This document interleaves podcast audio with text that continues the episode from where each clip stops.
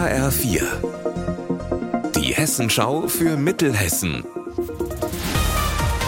Hier ist das Studio Gießen.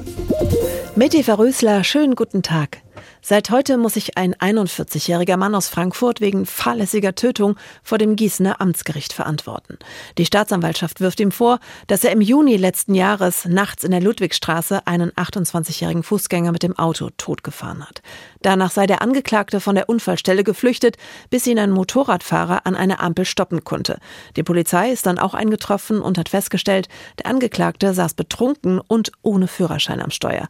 Marc Klug, du bist heute am Gericht mit dabei.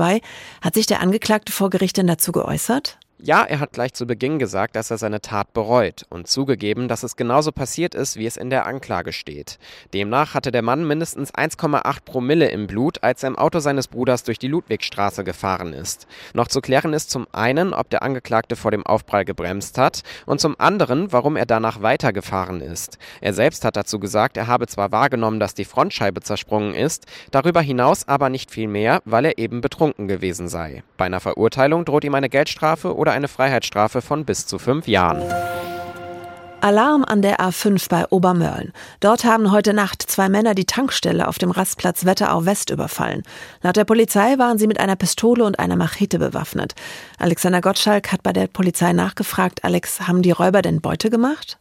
Ja, aber dies laut Polizei ziemlich gering ausgefallen. Gerade mal 1000 Euro haben die Täter erbeutet, aber dafür sind sie nicht davor zurückgeschreckt, den 28-jährigen Tankwart mit einer Pistole zu bedrohen.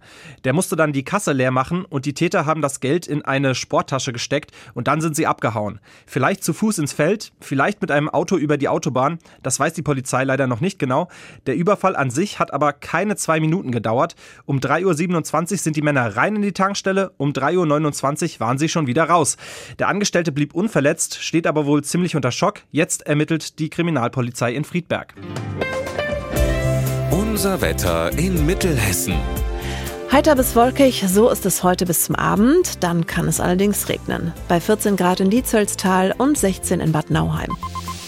Morgen ein ganz ähnlicher Mischmasch wie heute.